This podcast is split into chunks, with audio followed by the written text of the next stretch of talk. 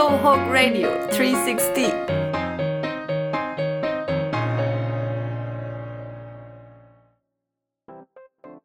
東北レディオ360この番組は東北の話題を住民が発信するニュースサイト東北360がお届けする音声番組です。東北の今がリアルにわかる話題を様々な角度からお伝えします。今回は東北スポーツナウ今回もこの方の登場です。それでは自己紹介をお願いします。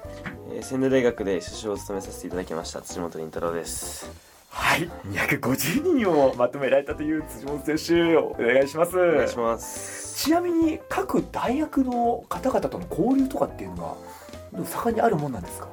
うーんとまあ東北福祉の選手とはまあこうよくご飯に行ったりとかまあよくでもないですけど、まあ、1年に1回ぐらいは機会を作ってご飯食べに行ったりとか飲みに行ったりとかはしてて、まあ、グラウンドだったらもちろん仲良く喋ったりとかはしてますね。ああじゃあキャプテンの中川選手なんかとも。ああそうです。ねまあ中川もまあ喋りますけどあとは大井副キャプテンの大井美月ってキャッチャーいるんですけど、ええ。とかはもう本当仲良くてええ。中学校から一応知ってたんで。北海道の方でしたっけ？えっとあれなんですけど長野の選手出身なんですけどええ。大井は、で自分全国大会で長野行って中学校の時に、そこで対戦しててで鶴岡東高校にて大井はで自分は北海高校で練習試合とかも年に1回ぐらいあったりとかして中学校から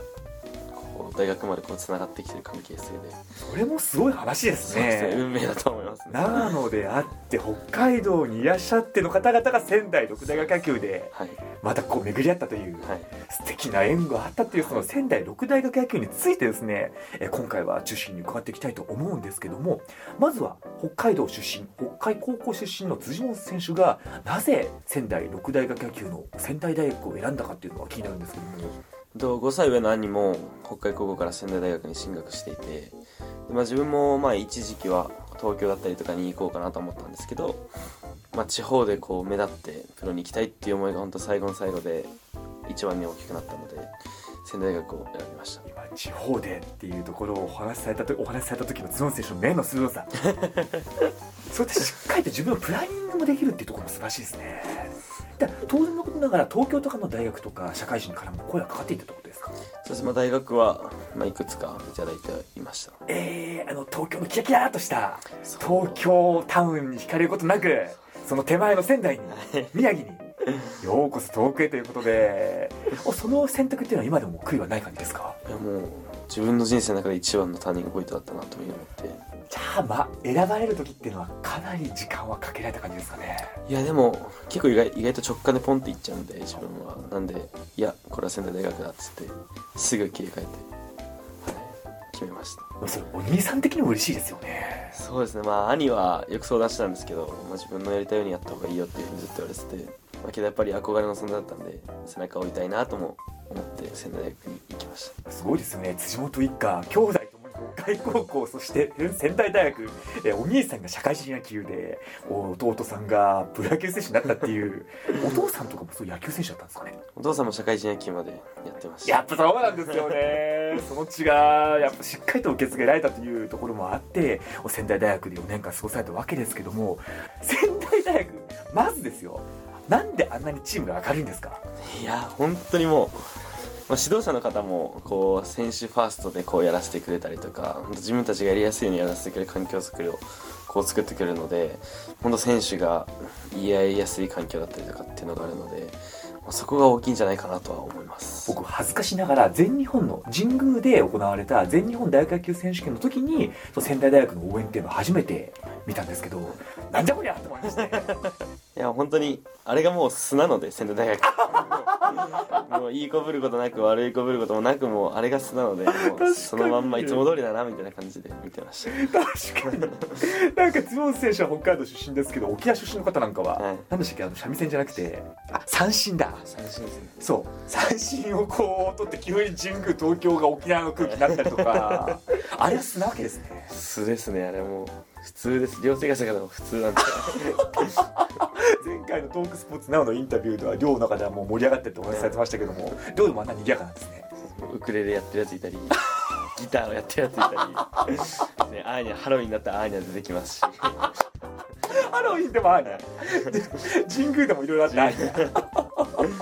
あれが普通ですねすごいな。だから4年間大変なことももちろん多かったんでしょうけど楽しかったこともたくさんあったってことですかね。そうですね。楽しいことがあったんで乗り越えてこれたみたいな感じですかね。すごい。素晴らしい。もう本当にねきその楽しいだけではなくメリハリを聞いて練習の時は相当厳しい練習を積み重ねてきたことは間違いないとは思うんですけどもその練習の成果を出したのがリーグ戦だって仙台六大学野球のリーグ戦なんですけどもこちらデビューの時とかって覚えてらっしゃいます？最初は1年生の秋のリーグ戦で、最初から9番席ショートでスタメンだったんですけど。あ今でも打順まで覚えてるんですはい今覚えてます。え初球にレフト前打ったんですけど。ー具体的に覚えてますね。初打席はレフト前打ってでもまあそこからまあやっぱりなかなか最初は勢いでなんだかなったんですけどなかなかうまく結果出なくて途中でデッドボール当たって、まあ、ちょっとショートの座を受け渡すみたいな形になったんですけどなので2年春から春からがちゃんとしたデビューですね、ね1年春の時初めてリーグ戦の試合を見た時ってなんかどんな風なインパクトが残ってらっしゃいました？1年春はコロナで大会がなくて。そうだ本当にコロナの影響を受けたっていう。そうです。もう直撃ですね。ある意味では1年秋が。そっちだけが一番最初のリーグ戦で。ぶっつけ本番の。うわーじゃあ余計にいろんなものを背負いながらっていうことだったと思うんですけどどうでしょうか？高校野球と大学野球の違いっていうのは一番どこ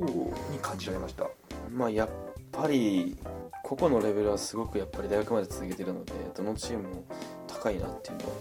こう思いましたねやっぱり。はい。そうトーナメント高校生だとやっぱこう一発勝負のトーナメントが中心で大学だとリーグ戦じゃないですか、はい。この違いってのはどうでしたかね？こうまあ負けてもつい勝てるっていう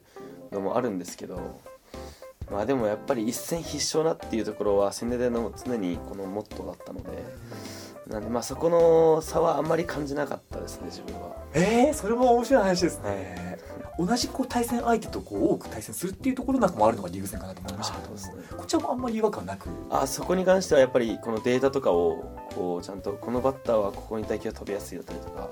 このピッチャーはこういう球種を投げてくることが多いとかっていうデータもまあ取りやすくはなってそういうまあデータをこう使うってところではリーグ戦はやっぱりそういうのは多かったですね。あじゃあ前の試合と全然攻め方違うじゃんかっていうのが良かったわけですか？はいそうですね、はい本当そういった駆け引きがあるのもこの仙台六大学の面白いとこかなというふうに思いつつですけどもどうでしょうか？リーグ戦で忘れられない思い出さっきはデビュー戦のことも聞きましたけどもそれ以外でこの瞬間は今でも鳥肌立つくらいに覚えてるっていう瞬間ってあったりしました？2年生の春に初めてこうリーグ戦にフル出場してで福祉東北福祉大学戦の1戦目にあその年にオリックスドラフト1位で向野木蓮さんっていうピッチャーがいたんですけど。はいはいはいはいはい。そのピッチャーからレフトに2年生の春の時ホームラン打って打ったんですけどそれが初のホームランで今でも鮮明に覚えてますね。わあだってプロでもショルーキーから投げてらっしゃいましたもんね、やっぱりボールとかも違う感じでした？初めて見るぐらいまっすぐの質とかも本当にすごくてこれがプロに行ける人かなんて思いながら。でも逆にそういったピッチャーの方からこうホームランとか結構出せたわけなんで、それの自信についた部分もあったんですかね？そうです、まあ、2年生の春はこうレギュラー取れるか取れないか微妙なところにいて、まあ、そこでもう本当にガッと監督の心を掴んだみたいなところあると思うので。なるほはど、なんて言っても250人と競争しているわけですからね、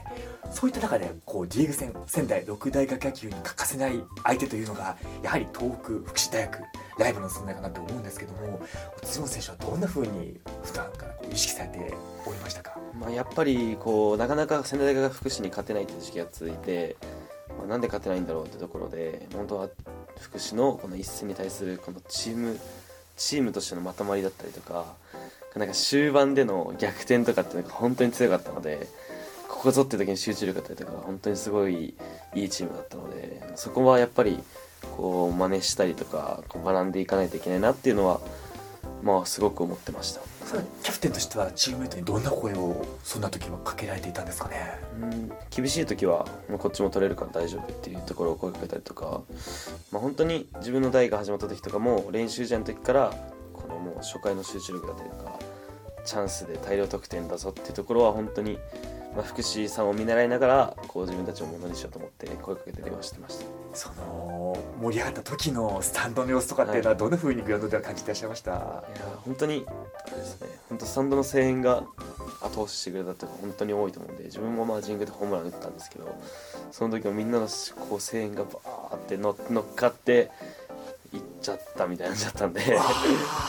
応援ってすごいなと思いました。追い風になったわけですね。で今応援がすごいって話もありました。仙台六大学野球にはさまざまな皆さん魅力ある方々がですね関わって携わって作られているというリーグですけどもこう辻本選手から見て仙台六大学野球の魅力っていうのはどんなところに一番に感じられますか？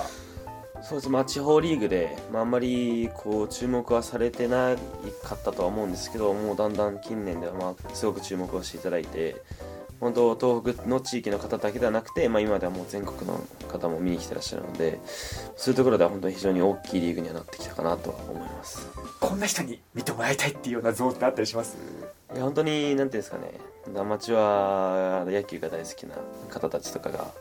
すごく見に来てくれたのでなんかそういう方がもっと増えればいいなとは思います。他の方のインタビューでもっともっと仙台六大学野球にこう注目してもらいたいっていうコメントがすごくなんか仙六愛仙台大学愛があってすごく僕も嬉しかったなって思いつつそんな辻本選手が4年間過ごされた大学野球その大学野球の魅力っていうのは一番どこに感じていらっしゃいますか？そうですね。あの高校野球とは違って、まあ、4年間あるってところで本当1年1年が濃い本当に密な時間を過ごせるので大学野球というところは自分の成長も本当に感じれますしあとは楽しいことも多いですし本当に自分の人生の本当に貴重な4年間になると思います。すごいその貴重な4年間をここ宮城で過ごしてくださったっていうのはすごい嬉しいですしぜひその経験を糧にこれから名古屋で頑張ってもらいたいところありますけども、この時間おしまいですね。一緒に戦ってきたライバルたちに向けてリーグ戦戦ってきた仲間たちに向けてメッセージを待っていいでしょうか。えー4年間本当に熱い戦いができて、えー楽しかったです。まあ4年間一緒にやってきチームメイトはこれからもまだ野球選手が続く選手もいると思いますしこれで野球をやめる選手もいると思いますけどここからまた新たな目標を見つけて全員がまた頑張っていけることを楽しみに自分も頑張りたいと思います。そうですよね。この大学4年間で野球から離れるって方もいらっしゃるわけなのでそういった皆さんの思いを背負ってこれからプロへと飛び立つわけですけどもおしまいのおしまいにルーキーとして初年度の目標を伺っちゃっていいでしょうか？新人を取ります。ぜひとも新人王になってここ宮城柴田に帰ってきてください、はい。期待しております。頑張ります今回のトークスポーツなおのコーナーは中日ドラゴンズからドラフト再指名を受けられました。仙台大学キャプテン辻本凛太郎選手に伺いました。辻本選手ありがとうございました。ありがとうございました。東北360は東北各地の住民が東北の今を取材し発信するニュースサイトです。東北 360.com にアクセスすると東北各地のニュースがご覧いただけます旧 Twitter の X、Instagram、Facebook のフォローもぜひよろしくお願いします